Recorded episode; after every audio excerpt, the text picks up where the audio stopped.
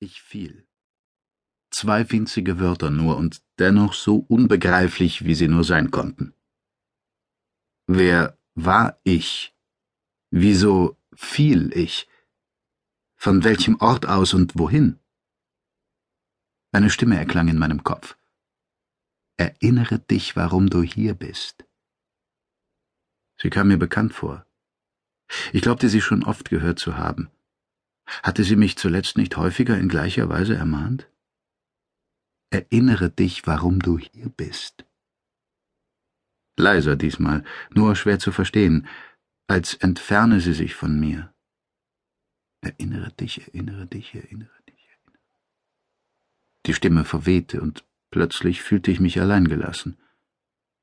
Allein im Nichts, gefangen in einem ewig währenden Sturz in Richtung mit einem Mal wusste ich wieder alles. Ich war Atlan, der dank eines Zellschwingungsaktivators vor dem Alter und vor Krankheit gefeite Arkonide, der bei einer mehr als 700 Jahre dauernden Reise eine erheblich größere Zeitspanne überbrückt hatte. Ja, Milliarden, über das Ende des Universums hinaus bis in die jenseitigen Lande.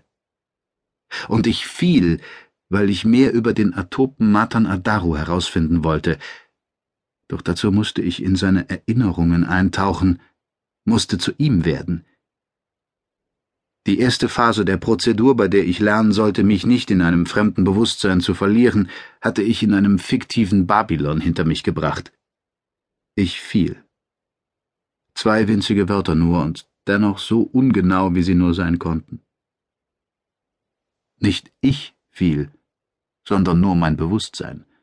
Und es fiel nicht aus großer Höhe in die Tiefe, sondern es stürzte durch die Zeit, in die Abgründe der Vergangenheit, einer Erinnerung entgegen, einer menschlichen Erinnerung, wie ich erwartete, doch ich irrte mich.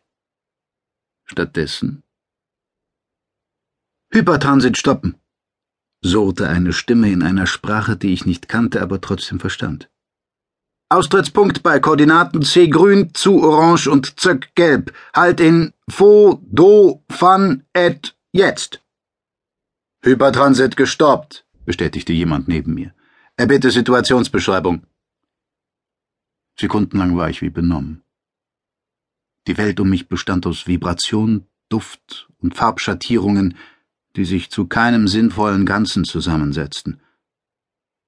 Ich schwebte in einem Meer aus Empfindungen, für die ein humanoider Körper keine Rezeptoren besaß und die ein humanoides Gehirn nicht interpretieren konnte. Ja, ich verstand die Sprache, begriff aber weder die Angabe der Koordinaten noch die Zahlenwerte des Countdowns. Sofern es sich denn um Zahlen handelte. War etwas schiefgegangen? Hatte mich Ila an einen anderen Ort geschickt als beabsichtigt? Wir empfangen sonderbare Messwerte von der Kreuzgalaxis, surrte die erste Stimme. Tatsächlich sprach sie nicht, sondern artikulierte sich in einer Vielzahl sich gegenseitig überlagernder Summtöne. Von Gaiomat? fragte die zweite Stimme. So ist es. Gaiomat. Der Name des atopischen Tribunals für die Milchstraße. Das konnte kein Zufall sein. Offenbar hatte ich mein Ziel also doch erreicht. Endlich durchschaute ich den Irrtum. Ich war nicht in einem menschlichen Bewusstsein gelandet, sondern in dem eines mehr fremdartigen Wesens. Kaum erkannte und akzeptierte ich diese Tatsache, veränderte sich die Umgebung. Oder nein, das tat sie nicht. Sie bestand weiterhin aus Vibration, Duft und Farbschattierungen. Was sich veränderte, war meine Wahrnehmung, das Verständnis dieser Sinneseindrücke. Nach und nach formten sie ein begreifbares Bild, und schon bald erschloss ich mir nicht mehr, warum es mich zunächst verwirrt hatte.